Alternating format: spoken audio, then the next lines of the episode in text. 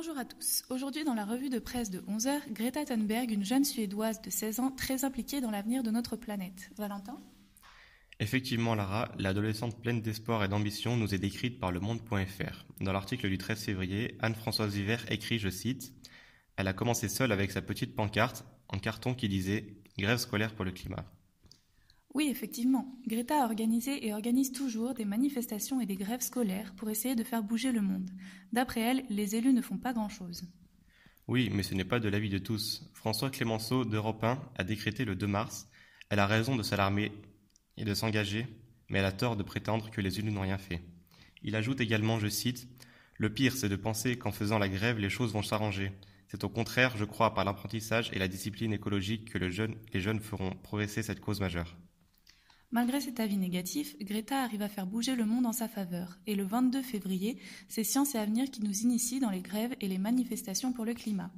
Loïc Chavot y écrit, je cite, Greta Thunberg, adolescente de 16 ans, a initié dans son pays une grève du vendredi devant le Parlement suédois pour que les parlementaires prennent réellement au sérieux le changement climatique.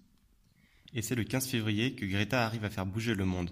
C'est plus de 200 étudiants français qui sont en grève pour le futur, nous explique Loïc. Exactement, Valentin. Et c'est le magazine L'Écho qui nous parle de l'actualité économique, qui nous confirme cet entrain. Le 25 janvier, Nathalie Périgot interviewe plusieurs enfants de 13 à 15 ans qui font tous une action pour l'environnement. Dorine, 14 ans, Paul, 15 ans, Anaïs, 13 ans, tous veulent sauver l'environnement entre pétitions, ramassage collectif et covoiturage. Je cite Il faut se préoccuper du réchauffement climatique, notamment des espèces qui risquent de disparaître à cause des activités humaines. Et c'est normal, seulement c'est Anne Corpé, le 14 novembre 2017 sur RFI, qui nous situe l'état tragique de l'île de Tangier. Oui, Lara, beaucoup de petites îles sont touchées par le réchauffement. Tangier, cette île en sursis, elle est victime de montée des eaux causées par le réchauffement climatique, qui leur fait perdre 5 à 7 mètres de terrain par an, et les habitants y sont très inquiets. Je cite, Si on ne reçoit aucune idée, on sera les premiers réfugiés des États-Unis, ou encore, selon les experts, ils pourraient disparaître sous eau d'ici une soixantaine d'années. Effectivement.